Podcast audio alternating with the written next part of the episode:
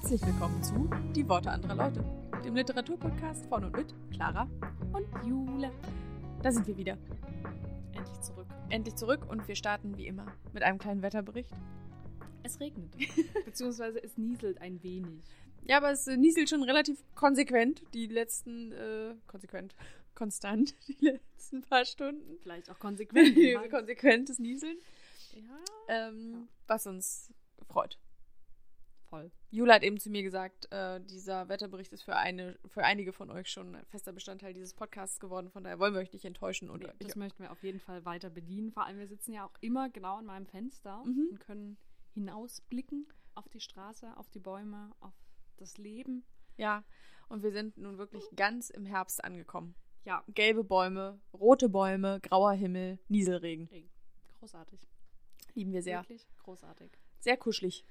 Ich war heute tatsächlich auch schon zweimal an der Uni und habe das große Privileg, ähm, dass ich einfach nur ins Gebäude gegenüberfallen muss von Mhm. meinem Haus aus. Ähm, und ich wusste, dass es regnen soll, aber tatsächlich, weil ich nur über die Straße muss, bin ich einfach ganz verrückt ohne Schirm gegangen. Nein. Und es hat nicht geregnet jedes Mal. Ja, ich bin heute Morgen ganz früh losgestartet in die Uni. Also ganz, ganz früh. Um neun war mein Tutorium. Also ich war um 8 in der Uni. Es ereilt mich dann morgen. Äh, und da war noch, da war sogar noch blauer Himmel. Und da habe ich gedacht, äh, Regenschirm muss ich nicht einpacken. Da bin ich heruntergeradelt und ähm, dann wieder zurück, weil ich dann irgendwie online eine Konferenz hatte. Ähm, war dann um 10 zu Hause, musste ich um 12 wieder hin zur Uni äh, radeln und da wurde es dann sehr nieselig und seitdem hat es äh, das auch konsequent durchgezogen. Konsequent. Einfach. Ich weiß nicht, was ich mit dem Wort heute habe, aber ähm, es regnet durchgängig, will ich damit sagen. Vielleicht auch konsequent, weil Herbst. Ja. ja Das ist die Konsequenz, dass es regnet. Ganz einfach. Hast recht. Ja, bei Jule und mir hat das Semester angefangen. Man merkt's. Ja, meinst du, weil wir geistig ein bisschen durch sind oder warum? Nö, weil wir so viel davon reden, wann wir zur Uni hin und zurück gelaufen und gefahren sind. Man muss dazu sagen, ich bin jetzt schon in einem sehr fortgeschrittenen ähm, Semester hier in der Uni und Clara ist jetzt gerade im ersten angekommen. Es ist Mhm. natürlich nicht ihr erstes Studium, aber ihr erstes Semester und sie ist noch so voller Tatendrang und ich immer so, ja, warte mal ab. Bin ich. Ich bin auch so, ich liebe alles, was ich lerne im Moment. Ich habe mir aber auch einfach, ja, wirklich so Spaßstudiengänge rausgesucht, die ich nur mache, weil ich will, nicht weil ich muss. Und auch. ja, und ich habe mir aber auch nicht, äh, weil ich so auch ja nicht fertig werden muss, Ja, ja, das ist richtig. ähm, auch gar nicht den Stundenplan so voll gepackt, wie ich Mhm. ihn mir hätte packen können Können. und sollen Ja. im ersten Semester. Und das äh, hilft auch, dass ich mir wirklich nur die, die schönen Sachen rausgepickt habe, die auf die ich Lust habe. Ja, das ist richtig. Wobei ich auch sagen muss, manche Dozierenden haben aber auch wirklich überzogene Vorstellungen davon. Also ich habe bei einem gehört, wo ich jetzt ein Seminar habe, was zwei Stunden ist, dass er irgendwie davon ausgeht, dass es uns pro Woche acht Stunden in Beschlag nimmt, samt Seminarzeit. Mhm. Ich mir denke, okay, eigentlich sollte ich fünf, Semi also fünf Module im Semester machen. Das ist eine 40-Stunden-Woche. Ja. Aber auch nur, wenn du es in der Zeit schaffst. Mhm. Also das dann auch zu machen. Manche brauchen ja auch länger, um einen Text zu lesen. Ja. Verrückt. Ja, ja, ist es. Ich bin auch mal gespannt, wie das klappt. Ich fange diese Woche an, im Thalia zu arbeiten. Mal gucken, wie es dann, wie es dann aussieht mit meiner Zeit. Und deine Motivation. Genau, ja, das auch. Aber wir werden sehen. Ich bin noch, bin ich guter Dinge. ich also frag mich tatsächlich noch mal in zwei auch. Wochen. Ich Ja. bin auch momentan guter Dinge. Aber bevor wir ins, ins weitere Uni-Semester eintauchen, Mhm. was liest du denn gerade? Liest du überhaupt gerade? Äh, ich lese allerdings eben hauptsächlich Texte für die Uni. Ich war buchtechnisch immer noch äh, Miroloy, li liege aber in den letzten Zügen. Genau, so ist es. Also ich bin jetzt auch dazu übergegangen, das zu lesen und zu hören, Mhm. Weil ich einfach, also dieses dann zur Uni gehen und zurück, Aber es ist sehr gut gelesen auch, oder? ist es. Es ist richtig gut gelesen und es ist auch nach wie vor ein richtig gutes Buch. Also, dass ich dafür so lange brauche, ist kein Indikator dafür, dass es irgendwie langatmig oder langweilig wäre. Gar nicht. Eigentlich ist es sogar ein Buch, was man ziemlich schnell durchziehen könnte, wenn man die Zeit hat. Also es, im Sinne Ja. von, es liest sich sehr schnell und gut weg. Mhm. Und ist auch spannend, finde ich, durch, durchweg. Vielleicht liegt es auch daran, dass es gut ist, dass du es nicht so nebenbei machen möchtest. Also manchmal beendet man ein Buch ja auch, was so im Flow ist, einfach nur um es beendet zu haben. Aber man, also bei Miroloy war es bei mir zumindest so, dass ich es auch wirklich aufsaugen wollte. Ja. Und wenn man dafür gerade keine Kapazitäten hat, Das stimmt. Das ist keins, wo ich jetzt denke, oh, das muss ich jetzt endlich, endlich irgendwie einfach mal fertig Oder das kriegen. kann man einfach nebenbei hören oder Ja. so. Das auch nicht. Es ist ein richtig tolles Buch, auf jeden Fall. Und ich glaube, daran wird sich jetzt auf den letzten 60, 80 Seiten, die da über sind, bei mir Nichts auch nicht mehr wirklich Nee. viel ändern. Es ist konsequent durchgeführt. ein gutes Buch. Das freut mich. Ja. Ja, und du? Ich lese momentan auch viel Uni-Zeug. Also, das heißt viel. Leute, wir sind jetzt in der zweiten Woche, Mhm. wo wir es aufnehmen, aber du weißt jetzt Mhm. schon, was zu tun ist. Casimira habe ich immer noch nicht weitergelesen, Mhm. Weil das ist für mich wie bei Biroloid, da hätte ich gern Kapazitäten für, habe ich momentan nicht. Und ich habe jetzt angefangen mit Agatha Christie, das fehlende Glied in der Kette, dem ersten Teil von Mhm. der Poirot-Reihe. Ich finde es okay Mhm. bisher. Also hat mich noch nicht gecatcht. Auch Poirot kam jetzt irgendwie seit drei Seiten vor und irgendwie hat er dann auch schon so Sprüche abgelassen wie, strengen Sie doch mal Ihren Kopf an. Ja. Wofür haben Sie denn einen Kopf? Und dann war ich schon so, ah, weiß ich nicht. weiß ich nicht. Ja, verstehe ich. Ist halt ein bisschen ein Kind seiner Zeit, glaube Ja. ich. Diese, aber, aber ja, ist. Verstehe ich, ist auch bei mir so, ich lese ja diese Poirot-Bücher auch gerne, aber ich glaube, ich habe halt angefangen mit denen, die so die bekanntesten und die bestsellerigsten Mhm. sind, halt Mord im Orient Express, Mhm. Tod auf dem Nil. Und ich glaube, die sind eben auch Bestseller und so bekannt, weil es die mit die besten Bücher sind Ja, aus der es wird Reihe. wahrscheinlich auch noch besser werden und ich werde es mir trotzdem bis zum Ende durchlesen, aber vielleicht auch deswegen, weil ich in diesem Jahr schon so viel Anthony Horowitz gelesen Mhm. habe, den ich ja wirklich großartig finde, auch so vom Schreibstil. Mhm. Denke ich jetzt so, ja, Mhm. kann, kann natürlich sein, weiß ich nicht. Ich werde es mir trotzdem weiter durchlesen und Mhm. vielleicht auch mal die, die Bestseller dann anschauen. Ja. Ja, da kann ich gar nicht für, wie das erste Buch, das habe ich nicht gelesen. Das fehlende Glied in der Kette. Vielleicht, ähm, Das ist dein fehlendes Glied in der ja, genau, das- Glied fehlt bei mir in der Kette. Vielleicht komme ich nochmal dazu. Also wahrscheinlich. Ich habe immer mal so einen Agatha Christie Flitz. Aber ich würde auch gerne noch die ABC Murders und äh, And Then There Were None. Da weiß ich jetzt wirklich nicht, wie es auf Deutsch ist. Aber jedenfalls die zwei, das sind ja auch noch so mit die am meisten besprochenen Mhm. äh, Poirot-Bücher, die wollte ich mir immer noch vornehmen. Und dann habe ich sie zwar alle komplett durcheinander gelesen und überhaupt nicht chronologisch, aber ist vielleicht auch nur ein bedingt, what? bedingt großes Problem. Kann man jetzt eh nicht mehr ändern. Ja. Jetzt haben Jule und ich beide schon gesagt, dass wir gerade ziemlich viel für die Uni lesen, was uns zum Thema der heutigen Folge bringt. Erzähl mir mehr. Wir wollen mal über unsere Unilektüre sprechen. Ja, weil es tatsächlich auch Sachen sind, die mich immer dann ein halbes Jahr beschäftigen. Mhm. Also im Semester.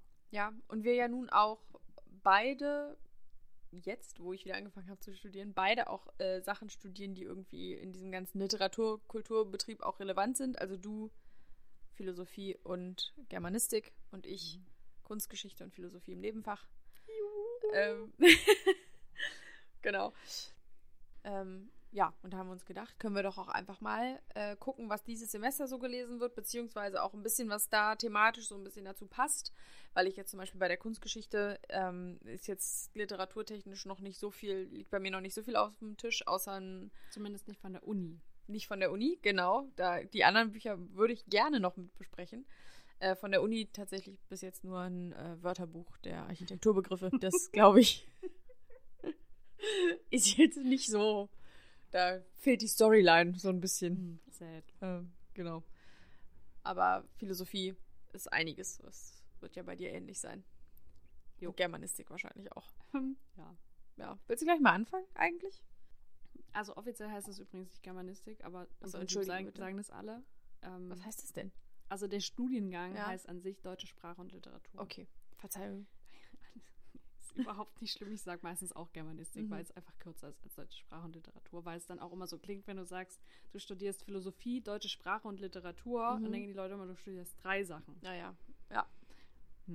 Ist einfach nur eine Kombi aus Literatur, Wissenschaft und Sprachwissenschaft und ein bisschen Sprachhistoria. Mhm. Ich fange nämlich dieses, oder was heißt ich fange? Ich hatte es schon mal im ersten Semester, habe Althochdeutsch, Mittelhochdeutsch. Mhm. Großartig. Ich finde es wahnsinnig gut. Für alle, die sich vielleicht nicht mit Sprachwissenschaft auskennen oder auch mit Sprachhistorie, wir sprechen Neuhochdeutsch.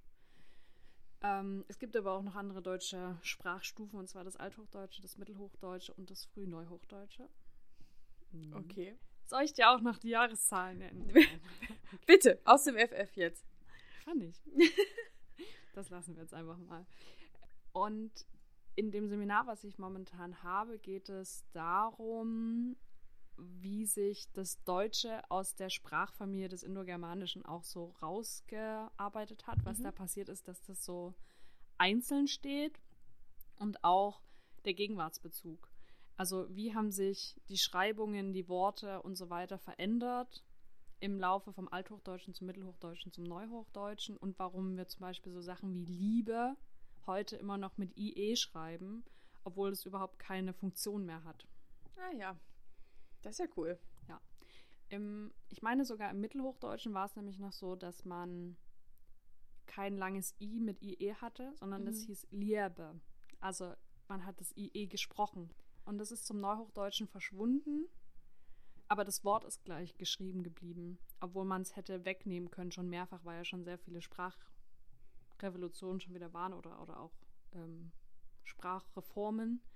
Ähm, man hat es aber einfach so gelassen, weil manchmal sah es halt einfach so aus oder auch so bei bestimmten Wörtern kannte man das halt so. Mhm. Und dann wurde es einfach so beibehalten. Mhm. Und man fragt sich dann heute auch vor allem Leute, die gerade Deutsch lernen, macht überhaupt keinen Sinn. Mhm. Und Das- sowas gucken wir uns jetzt an und das finde ich mega spannend. Das finde ich auch, das finde ich richtig cool, dann mal zu wissen, wo da eigentlich die Wurzeln liegen und woher das kommt. Weil typisch ist das ja schon für, ich glaube, alle Sprachen, zumindest alle, die mir bekannt sind oder mit denen ich mich mal näher beschäftigt habe, dass Worte, je älter sie sind, desto unlogischer werden sie geschrieben, nach eigentlichen Sprachregeln. Das ist Mhm. zum Beispiel im Hebräischen gibt es auch ganz alte, also alte Worte, die eben aus dem, aus dem alten Hebräisch kommen, und das ist schon tausende von Jahren alt. Und dann gibt es natürlich neue hebräische Worte, weil so Sachen wie Computer und so weiter musstest du halt irgendwann mal ein hebräisches Wort für erfinden, weil hatten die vor 3000 Jahren nicht. So. Mhm. Und die Worte, die aber noch aus dieser Zeit kommen, die werden auch nach den äh, Sprachregeln, die ich im Hebräischen gelernt habe, ganz unsinnig geschrieben. Deswegen ist es mir ganz schwer gefallen, am Anfang die richtig zu lesen. Weil, Weil es nicht mehr einfach- intuitiv ist. Genau, genau. Und weil es auch den, den modernen Sprachregeln nicht folgt. Ja. Also wenn ich dieses Wort, wenn die das Wort jetzt neu hören würden und es ins Hebräische transkribieren würden, Mhm. würden sie es ganz anders schreiben, als es eigentlich geschrieben ist. Aber Mhm. dadurch, dass es schon immer so geschrieben wurde, Wird es auch weiterhin so geschrieben. genau. Ja, Ima und Abba zum Beispiel ist das mein, das klassische Beispiel. Ima und Mhm. Abba sind Mama und Papa. Mhm. Und die sind beide, es ist, ähm, also Abba ist Aleph Bet Aleph und Ima ist Aleph Mem Aleph. Im Prinzip Vokal M Vokal und Vokal B Vokal. Mhm. Und es sind aber Ima und Abba. Und das kannst du halt nur wissen, wenn du das Wort kennst. Ja. Weil du es nicht, Mhm. also das Mhm. lässt sich nicht ableiten.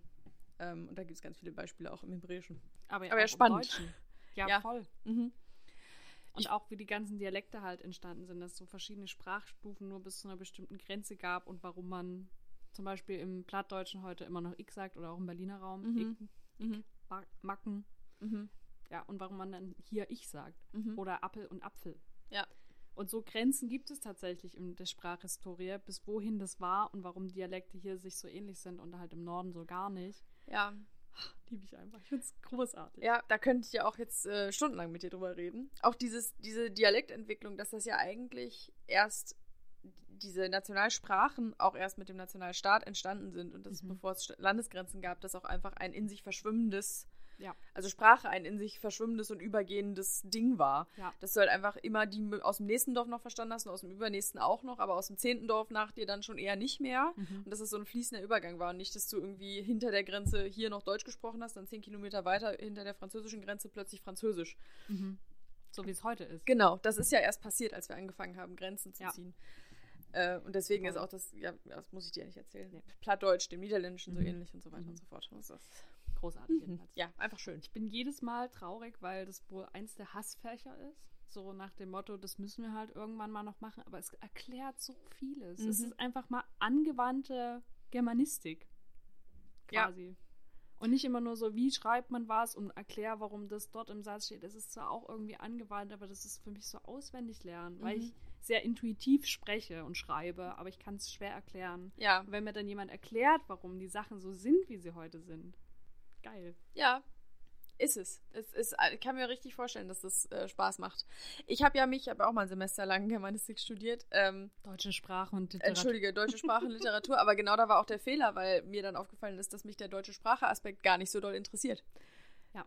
Ich bin eigentlich, äh, wenn, dann würde ich gerne Literatur studieren, aber mich hat dieses deutsche Sprache-Ding gar nicht so sehr. Also klar fände ich mal eine gute Vorlesung wahrscheinlich auch spannend, aber mhm. es ist ja schon viel auch Sprachtheorie in diesem Studiengang.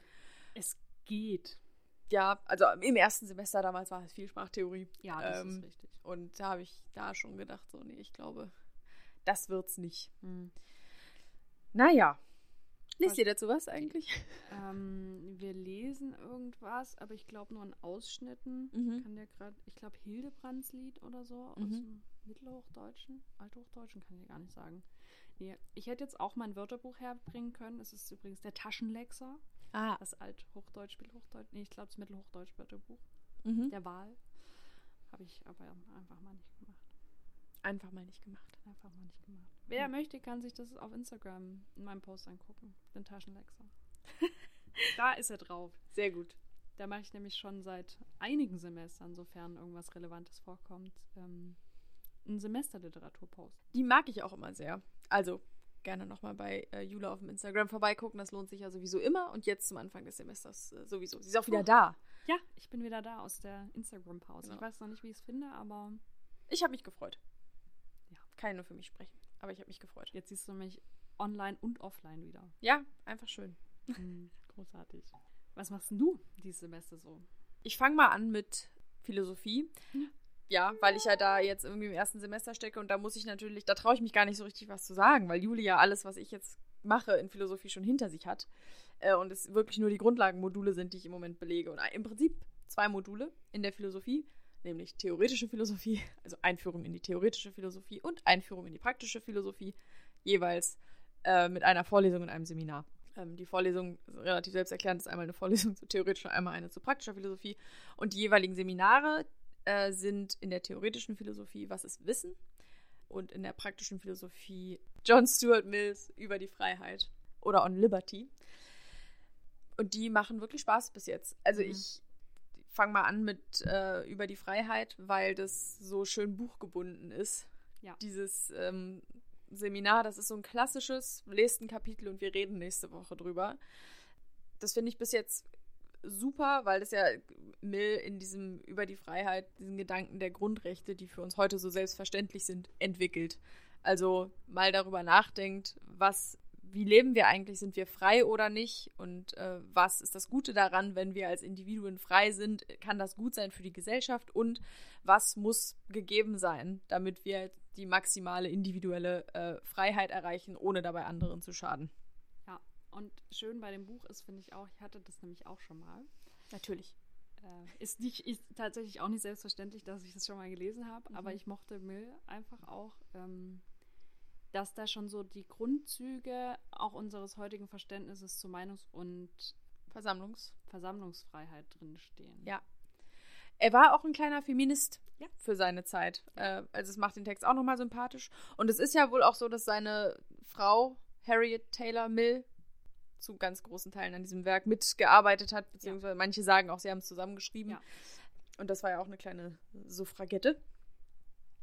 Von daher ein sehr sympathischer Text, wenn man schon mhm. Männer lesen muss im Philosophiestudium. Dann kann man wenigstens mitlesen. Genau, dann kann man wenigstens mitlesen. Also alles, was ich bis jetzt von ihm gelesen habe, war jetzt, also fairerweise muss man sagen, es war dieses Buch und der Utilitarismus. Mhm. Beides habe ich mehrfach gelesen, weil ich immer wieder vergessen habe, was drin steht. ähm, fand beide gut. Also auch gut lesbar für die Zeit. Es waren interessante Gedankengänge. Es hat viel mit dem zu tun, was wir heute so liberalistisch denken. Mhm. Ähm, ja, wenn man schon, ja, wie du sagst, wenn man schon alte weiße Männer, alte weiße europäische Männer in der Philosophie lesen muss, dann doch bitte Mill. Ja, er ist für seine Zeit wirklich sehr weit. Es sind so ein paar Sachen da drin, wo ich denke, Herr Mill, das ist Kolonialismus vom Feinsten. Da könnte man nochmal drüber nachdenken. Da könnte man nochmal dran schrauben. Ich sage immer dieses, man darf anderen Menschen nicht seinen Willen und seine Lebensweise aufdrücken, es sei denn, es sind Barbaren und es führt dann dazu, dass sie ein äh, kultiviertes Leben führen, wo ich mir so denke, hm, Was ist England. England 18. Jahrhundert weiß ich nicht. Vielleicht Weiß ich nicht, Herr. Babel. Genau. Also so, die Barbaren, hm, schwierig. Aber ansonsten, er führt auch schon im ersten Kapitel an, dass es äh, ungerecht findet, Gesellschaft sich in so viele Gruppen teilt und äh, immer eine stärkere über die schwächere herrscht. Und da führt er eben an, irgendwie hier Herren und Sklaven und Mhm. äh, Männer über Frauen. Das findet er auch nicht gut. Nice. So, ja, fand ich sympathisch. Voll. Also damit werde ich mich äh, beschäftigen und in dem Was ist Wissen Seminar arbeiten wir uns so ein bisschen durch die äh, Zeit, Zeiten, durch die Epochen der Philosophie und der, der Ansichten darüber, was wir eigentlich wissen können. Mhm. Das hat angefangen mit Agrippa und jetzt haben wir Descartes gelesen. Die Ich erste. habe nicht Platon gelesen. Nee. Nee, wir haben das also wir haben das in der ersten Stunde umrissen, Platon und Sokrates und so Ah ja, weiter. okay.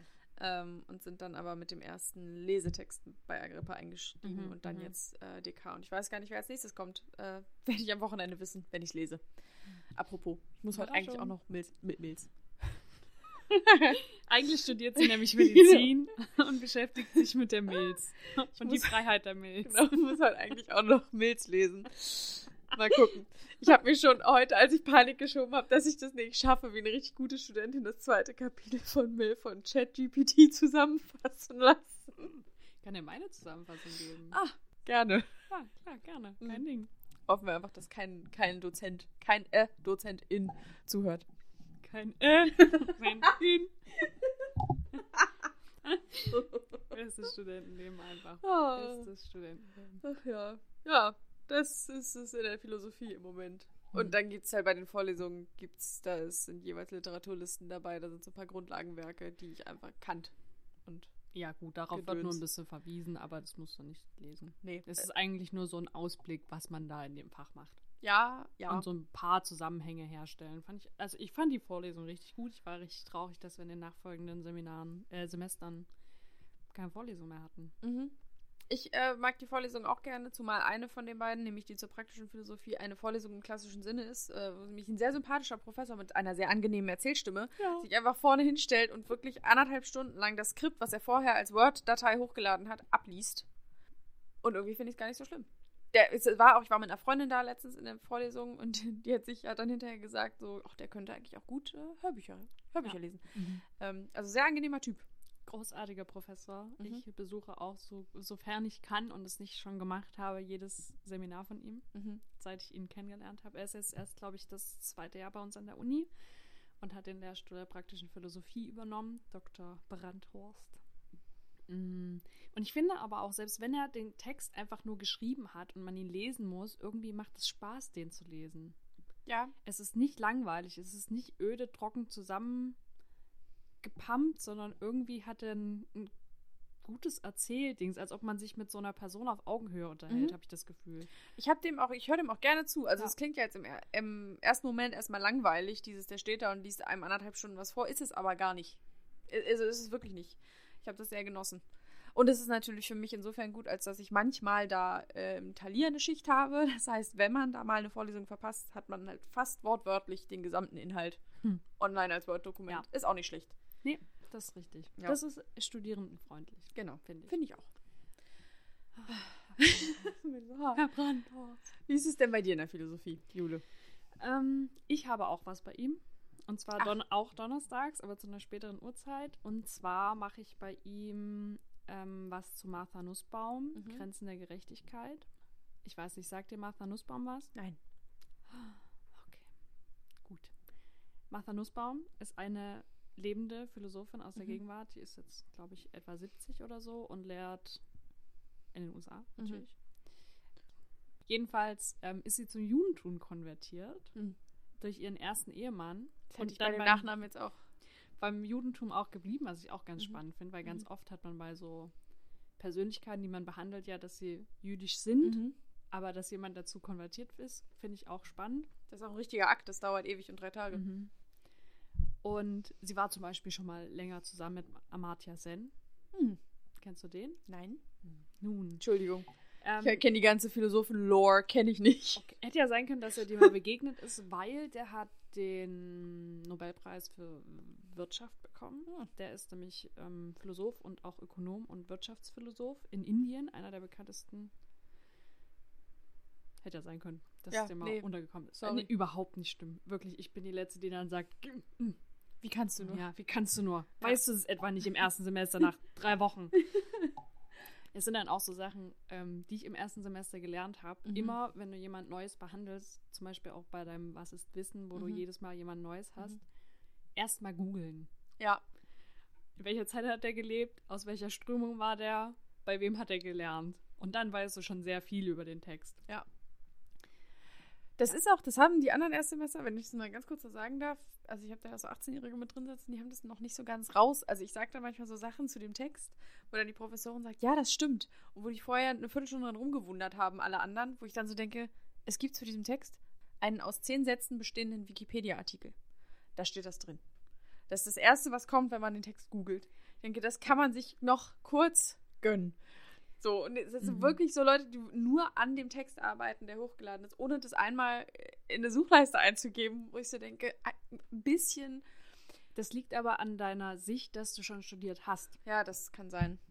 Also ich hatte ja vorher Naturwissenschaft studiert, ist ja auch ein ganz anderes Feld. Da Mhm. hat man einfach das geglaubt, was einem da hingesetzt wird, Mhm. weil ich fange jetzt nicht an, irgendein Protein nachzuschlagen, weil Mhm. davon habe ich keine Ahnung. Aber Mhm. wenn du irgendeinen Typ suchst, der einen Text geschrieben hat, das kann ja jeder verstehen. Ja. Und das habe ich im allerersten Semester gelernt. Mhm. Wir haben immer gedacht, wir haben den Text verstanden und dann hatten wir so utop utopisches Denken. Mhm. Und dann hat er uns immer erzählen lassen, worum es in dem Text geht. Und dann waren wir alle so, ja, geil, war richtig gut. Und dann hat er uns erzählt, ähm, das war der Lieblingsphilosoph von Hitler. Der ist übrigens äh, der NSDAP eingetreten. Und wir waren immer so, oh Gott, Was haben wir was da haben wir gemacht? getan? Und dann hätte man eigentlich den Text nochmal komplett neu lesen müssen unter diesem Gesichtspunkt. Und seitdem google ich alles, bevor ich damit anfange. Sehr gut. Ja.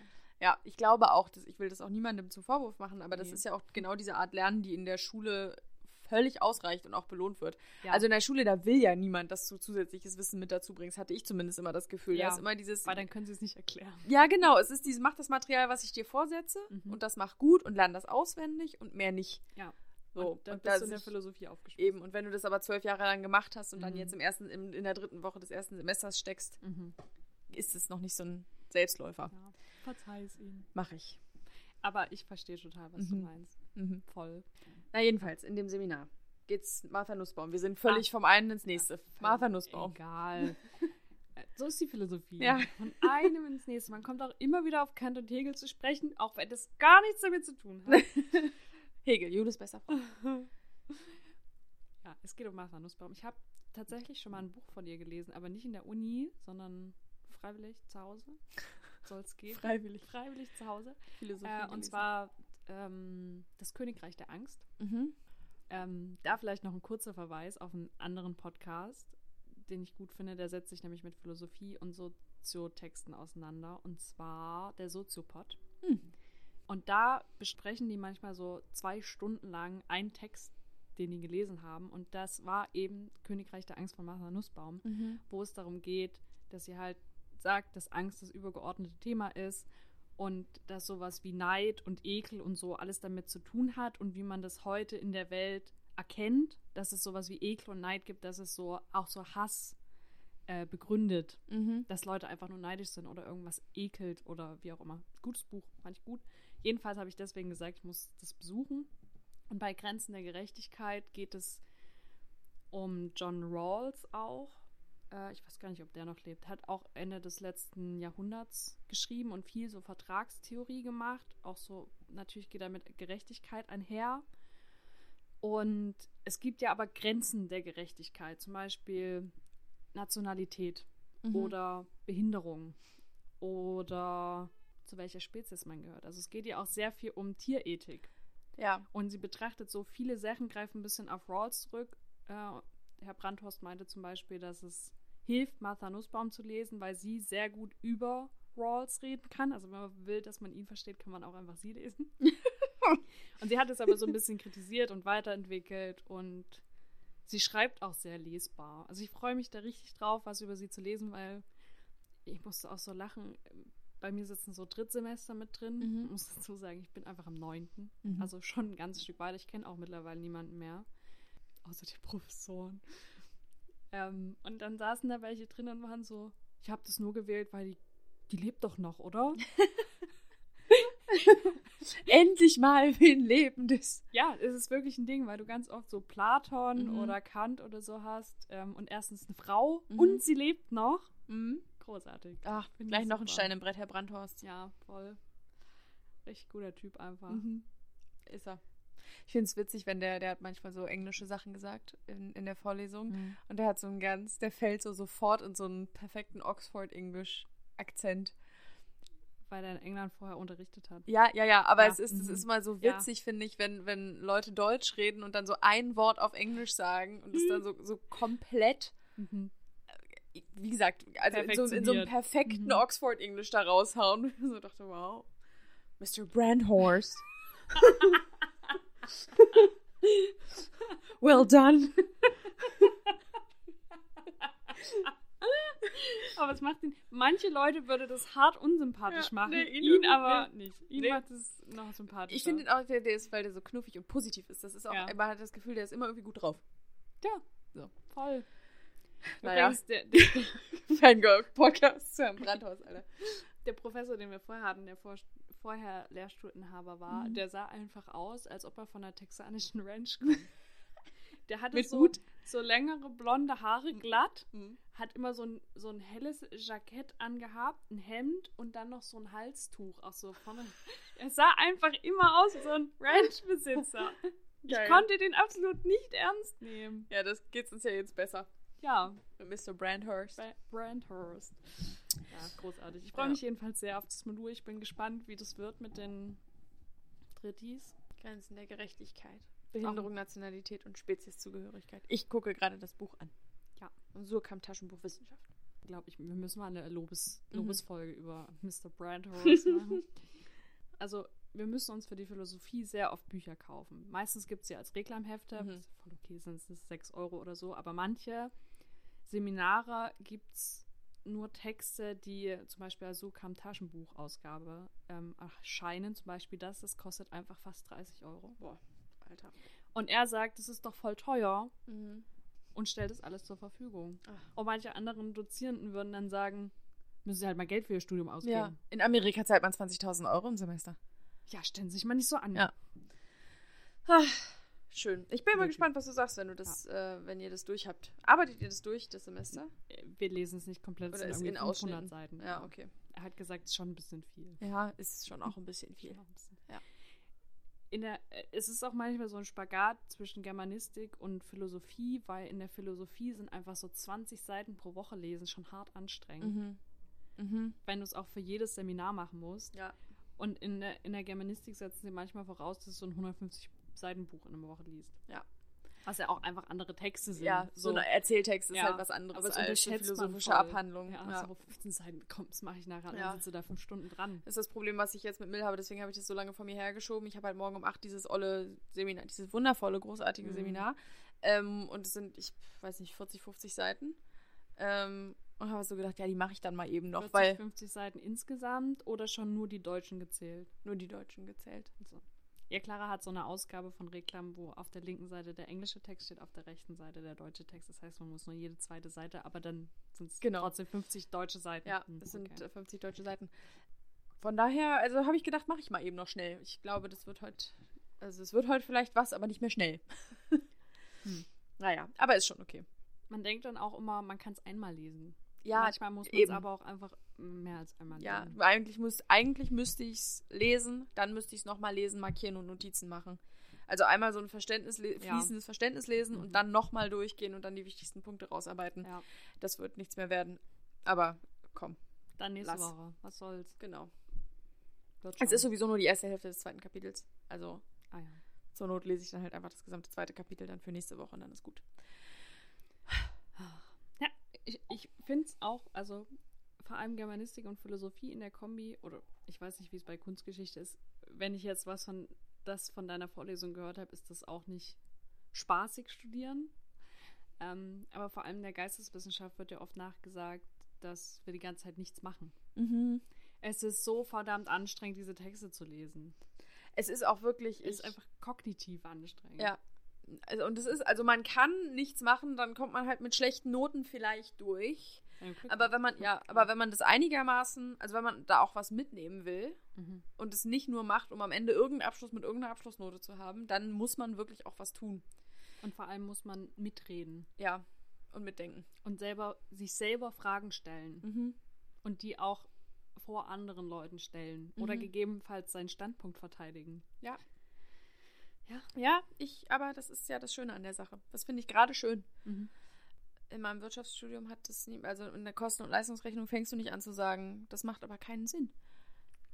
Ja, es hat alles so seine Vor- und Nachteile. Manchmal wünscht man sich einfach diese Ausgeglichenheit, dass man einfach mal nur für eine Klausur lernen muss. Mhm. Und dass Sachen einfach mal feststehen. Ja. Na, ein bisschen ist es so, da komme ich ja da jetzt eh noch zu, in der Kunstgeschichte. Also auch Mhm. da sind es Mhm. ja jetzt erstmal die Grundlagenmodule, nämlich auch zwei Grundlagenmodule mache ich da, äh, Architektur und Bildkunst. Mhm. Ähm, letztendlich bildende Künste, haben, sind in drei Gattungen unterteilt, nämlich Malerei, Skulptur und Architektur. Und Bildkunst macht Malerei und Skulptur und die Architektur wird dann nochmal Mhm. gesondert behandelt. Und das ist im Moment sehr angenehm, weil das wirklich, das ist Sitzen und Zuhören. Also ich muss in der Bildkunst auch ein Referat halten und so, aber es ist ein Sitzen und ein Zuhören und ein Lernen über die Epochen und ein Mhm. Lernen von Fachbegriffen in der Mhm. Architektur, in der Formenlehre und so. Und das werde ich mir schön auf Karteikarten schreiben, dann werde ich das auswendig lernen, dann wird es abgefragt in der mündlichen Prüfung und dann ist gut. Also Ja. da weiß ich halt, wenn ich das auswendig gelernt habe und das weiß, wie es geht, dann gehe ich in die Prüfung, dann werde ich dann eine gute Prüfung ablegen und dann ist gut. Ja. Und du weißt auch, dass es dir dann hilft für das, was danach kommt. Ja. Ich habe da auch richtig Bock drauf. Also es ist Mhm. auch nichts, wo ich denke, äh, wie trocken und lame, sondern ich habe mir ja diesen Studiengang auch ausgesucht, weil ich das gerne lernen möchte. Mhm. Und ich freue mich gerade wirklich wie ein Kleinkind, wenn ich da drin sitze und mir irgendwer irgendwas von einer dorischen Säulenordnung erzählt. Da sitze ich da und denke, wow, das ist ja super, dass ich es einfach lernen darf und auswendig lernen muss für eine gute Note. Das ist super. Großartig. Aber das ist doch voll schön. So muss es sein. Man Ja. muss sich das Staunen und neugierig sein bewahren. Ja, und so ist es auch. Müsst auch zur Kunstgeschichte. Jule hat mir, ich hatte Geburtstag letzte Woche. Und Jule hat mir heute ein schon angekündigtes, äh, verspätetes Geburtstagsgeschenk überreicht. Also sie hat mir schon gesagt, dass es verspätet ankommt. Und es war äh, der Zauber der Stille von Florian Illis. Und äh, Jule und ich lieben ja beide, haben ja beide Liebe in Zeiten des Hasses total gerne gelesen. Und Zauber der Stille, für die, die es noch nicht wissen, ist das neueste Buch von Florian Illis, kommt eigentlich morgen raus. Und ähm, Jule hat mir eine signierte Ausgabe besorgt und es geht um Caspar David Friedrich, Den Maler. den Maler. Genau, einer der bekannteren deutschen Maler. Und da freue ich mich total drauf, weil es war bei mir auch, es waren also einmal natürlich Besuche in Museen und Galerien, das ähm, an erster Stelle, aber dann eben auch so Bücher mit Kunstbezug, die mich überhaupt erstmal dazu gebracht haben, zu merken, wie geil ich das finde, Mhm. wenn mir jemand ein Ölgemälde durchanalysiert. Ich weiß überhaupt nicht, warum ich das so scharf finde, aber irgendwie, es wird, das wird mir nie langweilig. Voll gut. Ich habe gesehen, Illis über Kunst. Clara hat Geburtstag, signierte Ausgabe. Gab es einfach keine Diskussion mehr. Es Ja. wurde auf die Stelle bestellt. Ja, geil. Und dann nur noch gebankt. Hoffentlich schenkt es niemand. Hoffentlich kauft sie sich nicht. Ja, passender äh, wird's kaum noch bei mir. Und es ist auch tatsächlich, das hat mich vorhin überrascht, ich hatte noch nicht auf die Zeit Zeitenzahl, auf die Seitenzahl geguckt. ähm, und Liebe in Zeiten des Hasses ist ja tatsächlich ein ziemlicher Wälzer gewesen. 400 Seiten. Ich glaube fast 500 sogar. Also es war ein ganz schönes ich Gerät. als Hörbuch gehört. Naja, also, ja, aber, ne? Mhm. Und ich dachte, das wäre wieder so ein Wälzer und da hätte ich da, den hätte ich zwar genauso gern gelesen, Mhm. aber da hätte ich dann jetzt so gedacht, boah, bis ich den dann anfange und Mhm. wer weiß, wann ich den fertig kriege. Aber Herbst ist die Bücherzeit. Hat das stimmt mal eigentlich gesagt. schon, ja. Deswegen bin ich auch fast mit fertig. Entschuldigung, ich habe schon wieder unterbrochen. Erzähl weiter. Alles gut, hat 240 Seiten. Und es ist für so ein Thema, glaube ich, genau die perfekte Länge. Und ich habe Mhm. vorhin kurz reingelesen, als Julius mir gegeben hat. Es ist Mhm. schon wieder herrlich. Also herrlichste Elis-Manier beim Erzählen. Ja. Ich freue mich drauf. Er erzählt großartig, er macht. Er bringt einfach auch so Witze und Ja. Humor mit rein, Ja. bringt die Sachen aber auch auf den Punkt, gestaltet die Figuren so menschlich. Mhm. Großartig. Toller Typ. Toller Typ. Also, seine Bücher sind toll. Ich habe ihn persönlich noch nicht getroffen. Ja, aber seine Bücher Ich habe ihn auch persönlich noch nicht reden hören. Nee. Ähm, ja, also freue ich mich drauf. Ich werde berichten, sobald ich es gelesen habe. Sie hat sich vorhin auch wie ein kleines Kind gefreut. Ja, es ist auch wirklich.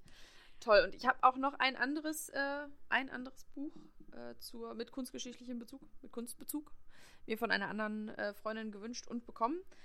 Nämlich The Mirror and the Palette, Englisch schon wieder, tut mir leid, äh, von Jennifer Higgy. Da ist der Untertitel äh, Rebellion, Revolution and Resilience 500 Years of Women's Self-Portraits. Hm. Ja, also da geht es um Selbstporträts von weiblichen Künstlerinnen und das ist insofern besonders schön, als dass man in der Kunstgeschichte wirklich vor 1900 nicht wirklich Frauen begegnet. Ähm, also weiblichen Künstlerinnen. Das hat auch unsere Dozentin schon angesprochen, dass ihr das bewusst ist und dass sie immer schon versucht, so viele Frauen wie möglich rauszusuchen und mit reinzubringen. Mhm. Aber das ist halt einfach, je, je, früher, also je weiter du zurückguckst, desto schwieriger wird es. Mhm. Ähm, eine weibliche Künstlerin zu finden, beziehungsweise eine zu finden, die irgendwo erwähnt wurde. Kann natürlich gut sein, dass wir uns ganz viel Kunst angucken, die eigentlich von Frauen ist, wo aber der, der Name des Mannes drunter steht, man weiß es nicht. Ja, ähm, richtig. Von daher fand ich das besonders spannend, weil 500 Jahre Frauenkunst ist ganz schön viel. Von, mhm. von heute 500 Jahre zurück ist also 1500. Ich bin gespannt. Ähm, da freue ich mich auch drauf. Ja. Toll. Ja. Ach, schön. Ja, das ist ein bisschen meine Privatlektüre zum Thema. War halt auch wieder so passend. Es war einfach auch ein guter, guter Tag für dieses Buch. Äh, denn es kam heute an, noch mhm. bevor Clara und ich uns getroffen haben. Ja. Das war einfach perfektes Timing. Einfach schön. Ich habe auch, was so meine Lebensromantisierung angeht, die kickt gerade wieder richtig. Weil hier auch so alles so rot und herbstlich ist. Dann bin ich heute Morgen mit meiner übergroßen Lederjacke, die ich mir letztens im An- und Verkauf geschnappt äh, habe für 20 Euro, äh, bin ich losgesteppt mit meinem Jutebeutel in die Uni zu meiner Architekturvorlesung. Ein gutes Leben. Wir sind auch gut drauf. Falls ihr es nicht hört, sind wir. Der ja. Regen hat uns nichts, nichts Negatives zu geben heute. Nee, der macht es eher besser. Wie ja, immer. Stimmt, ist ja auch Podcast-Zeit. Eben, unser Wetter. Zu unserer letzten Folge von Wir müssen reden. Übrigens auch, wir müssen noch was erzählen. Mhm. Ähm, wie ihr jetzt schon gehört habt, Clara hat gerade mit dem Studium angefangen und beginnt jetzt noch einen neuen Job. Und ich muss natürlich auch arbeiten und in die Uni gehen. Und wir haben uns deswegen entschlossen, vorerst nur noch einmal im Monat eine Folge hochzuladen. Eventuell wird die ein bisschen länger, schauen wir mal. Mhm. Weil es ansonsten zeitlich einfach nicht funktioniert und uns nur stressen würde. Und wir wollen natürlich auch weiterhin Spaß an unserem Podcast haben. Ja. Und nicht ausbrennen oder da nur noch machen, obwohl wir keinen Bock haben. Genau. Und es liegt überhaupt nicht daran, dass uns der Podcast äh, keinen Spaß macht oder dass der jetzt primär Stress verursachen würde. Hm. Es ist aber so, das haben wir ja auch schon in der Folge zu Mental Health gesagt, dass wir eben immer hin und her gerissen sind zwischen den Sachen, die wir lieben zu tun, nämlich das Studieren, der Podcast, das Instagram-Ding und mhm. so weiter, und den Dingen, die wir machen müssen, damit wir Geld verdienen. Und ähm, leider haben letztere insofern Priorität, als dass wir sie brauchen, um unsere Miete zu bezahlen. ähm, Damit wir auch weiterhin einen Ort haben, an dem wir Podcasts aufnehmen. Genau. Und deswegen ähm, müssen wir uns dann leider einfach bei den Dingen, die uns eigentlich ganz viel Freude bringen, äh, ein bisschen einschränken, was ja aber an sich, ich glaube auch nicht, dass das grundsätzlich jetzt erstmal was Schlechtes ist. Wir machen das jetzt so, damit mhm. wir gut durchs Semester kommen. Genau. Ähm, und wir bleiben euch ja trotzdem erhalten. Ja. Und äh, hoffen natürlich auch, dass wenn sich das alles ein bisschen entzerrt, beziehungsweise sich auch irgendwie mal ein Alltag einstellt, der ein paar mehr Lücken lässt, äh, wir auch wieder anfangen, äh, zweiwöchentlich euch Voll Podcast zu, zu kredenzen. Ach so, ja. Genau. das wollte ich auch sagen. Genau. ja, wir werden natürlich weiterhin lesen und äh, uns weiterhin Gedanken machen, wie wir euch einbeziehen können, mhm. was euch interessieren könnte. Aber nur nicht mehr so oft im Moment. Genau. Nur im Moment. Genau. Und dann schauen wir mal, wie es funktioniert. Vielleicht vermissen wir den Podcast auch wahnsinnig und denken, ach Mann, ich hätte aber. Ja, auch das. Und dann ist es aber auch schön, wenn man dann aus so einer Motivation von ich will unbedingt wieder anfängt. Dass es nicht ja. so ein Ding ist von ich muss noch, sondern mhm. ich will unbedingt. Ähm, da haben auch alle mehr von am Ende. Voll soll ja auch für euch ein Mehrwert sein. Genau. Naja. Bist du durch mit deinen Unisachen? Ich glaube ja. Ich habe noch ein Seminar zur Erzähltextanalyse. Mhm. Also alles, was Romane, Kurzgeschichten etc. sind. Äh, es gibt nämlich die Unterteilung zwischen Lyrik, Dramatik und Epik. Mhm. Und Epik ist das heutige Erzählen, also die normale mhm. Geschichte. Die normal. Mhm. Ich hatte es tatsächlich schon ein paar Mal, aber es muss irgendwann noch die Klausur schreiben, deswegen gehe ich da jetzt mal ein paar Mal wieder hin. Es ist aber, ich finde es aber immer noch interessant, weil es sehr viel eröffnet zu, was ist eine Erzählfigur, was weiß die Erzählfigur, ist die Erzählfigur in der Geschichte? Mhm. Ist sie überhaupt Teil des Kosmos oder nicht? Und ja, einfach spannend. Mhm. Mit Gedichtanalyse kannst du mich jagen. Damit kann ich absolut nichts anfangen. Ich und Gedichte, mm -mm. aber Dramatik und Epik finde Hm. ich gut. Eine andere Freundin von mir hasst eigentlich die Gedichtanalyse auch, hat aber dieses Jahr ein Seminar zur Gedichtanalyse, was sie total liebt. In der Germanistik. Ich hier. weiß sogar auch bei wem und es soll auch gut sein. Ah ja. Ich mochte es auch in der Schule und auch in Latein, Mhm. aber ich glaube, da habe ich es einfach, bin ich durch mit. Mhm. Verstehe ich. Dann, weiß nicht, war da auch mal und habe überlegt, das zu machen und dann ging es so um ähm, Rhythmik. Da Oh. bin ich raus. Ja. Mit den Pentametern. Jambos und Mhm. Trocheus Ja, ja. und ne. Das weiß ich noch aus dem Abi. Ja, Erzähltextanalyse, toll. Also auch so, wenn man Literatur bespricht, finde ich es eigentlich auch ganz interessant, das zu Mhm. wissen, weil es sehr viel unterscheidet zwischen Autor, Erzähler, Figur. Ja. Was schon wichtig ist Mhm. auch. Mhm. Und dann habe ich noch ein Philosophieseminar zu Kierkegaard, zu Sören Kierkegaard. Das ist ein dänischer Philosoph aus dem 19. Jahrhundert, Mitte des 19. Jahrhunderts ungefähr. Und er hat ein Buch geschrieben über den Begriff der Angst. Mhm. und äh, ist stark religiös und kritisiert aber die ganze Zeit die Kirche Ja. und auch die Theologie und sagt eigentlich sowas wie, was ist denn jetzt eigentlich das Verhältnis von uns zu uns selbst, Mhm. das Verhältnis zur Welt und das Verhältnis zu Gott? Ja. Und versucht so ein bisschen das Thema Angst ähm, aufgrund von Erbsünde und Sünde und so zu beschreiben. Guter Typ, also ich habe schon mal einen Ausschnitt davon gelesen. Er ist auch so einer der ersten, den man zur Existenzphilosophie zählt. Ja. Und äh, nach ihm kam dann noch so die Ja, dann ganzen... magst du doch die Existenzialisten gar nicht. Doch. Die Existenzialisten? Ja. Magst du? Ich mag nur die französischen nicht. Ach so. Das war's. Ich muss immer bei den, beim Existenzialismus muss ich halt als erstes an Sartre und ähm, Ja. de Beauvoir denken und da weiß ich, dass Und du die nicht Camus. magst. Und Camus. Ich Wobei Camus, also Sartre würde ja sagen, Camus war gar keiner. Aber Ja. egal. Ja, ja. Ne? hm. Von einem ins nächste. Egal, das ist ja so. Sartre hat übrigens sehr viel Kierkegaard zitiert Ah. in seinen Werken, aber so ein Mhm. bisschen versteckt. Also das war anscheinend da noch kein Ding. Aber ich habe generell ein Problem, also was heißt ein Problem? Ich verstehe die französischen Philosophen nicht gut. Mhm.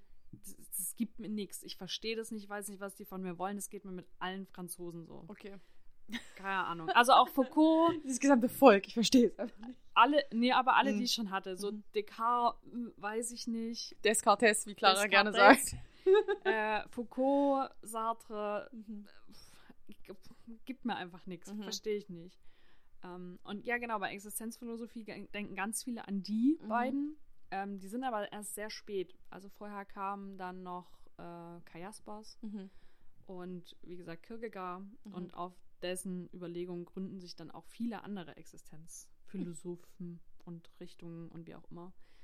Deswegen hatte ich von ihm auch schon was gelesen und finde den eigentlich cool, weil der auch nicht den Anspruch hat, äh, irgendeine krasse Theorie vorzulegen oder zu sagen, so ist es, Ja. sondern er versucht es irgendwie darzustellen und dann soll jeder sich selber dazu verhalten, Mhm. wie er es, also wie er oder sie oder wer auch immer das findet. Sehr gut. Lieben Gut, wir. ja. Liberaler Typ. Voll. Und er kritisiert die Kirche. Ah, irgendwie auch. Ja. Bisschen Kleruskritik. Finde ich gut. Großartig. Na Mensch, haben wir ein bisschen was äh, vor uns dieses Semester, du und ich. Mhm. Ich freue mich drauf. Und ich glaube, dann haben wir es auch, oder? Ja. Na da. Schau. Dann äh, gehen wir jetzt mal noch eben schnell die Wörtchen anderer Leute aufnehmen. Unser Mini-Podcast für all unsere lieben UnterstützerInnen auf Steady. Mhm. Wir reden heute mal ein bisschen über Neuzugänge, was bei Jule mir so eingezogen ist. Ich hatte ja auch Geburtstag, also bei mir raue Mengen an Büchern und äh, Jule kann sich einfach nicht zusammenreißen. Seit dem Urlaub ist nichts dazugekommen. Und Jule hatte Urlaub, was ja auch so Premium-Zeit ist, um sich. Äh, Ich fühle mich ein bisschen gemobbt. ja, weil du auch die Einzige bist mit einem Buchkaufproblem von uns allen. ja, Mhm, hat so keiner wird es gerade dargestellt. Nee, wir haben alle ein Problem. Und deswegen reden wir drüber, Kein Problem. um es irgendwie zu äh, kommerzialisieren. Wir machen daraus einfach einen Podcast. Richtig. Hm. Ja. Nun. Na, wir sprechen gleich mal äh, drüber. Da fällt mir gerade ein. Ja. Ich habe ja gesagt, ich habe nur ein bisschen ähm, Agatha Christie gelesen. Mhm, Aber ich habe tatsächlich beide Bücher von Alena Schröder gehört.